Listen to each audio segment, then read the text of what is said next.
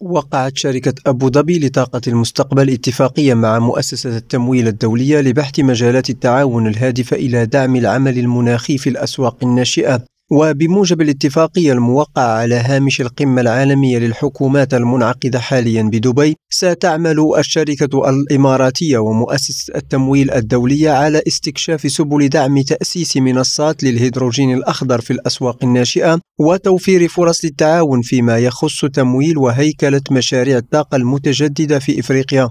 وتشمل الاتفاقية أيضا استكشاف آليات تسريع الاعتماد على أنظمة الطاقة الكهروضوئية الموزعة وتطوير تقنيات جديدة ومبتكرة ونماذج أعمال في الأسواق الناشئة استجابة لأزمة المناخ المتنامية.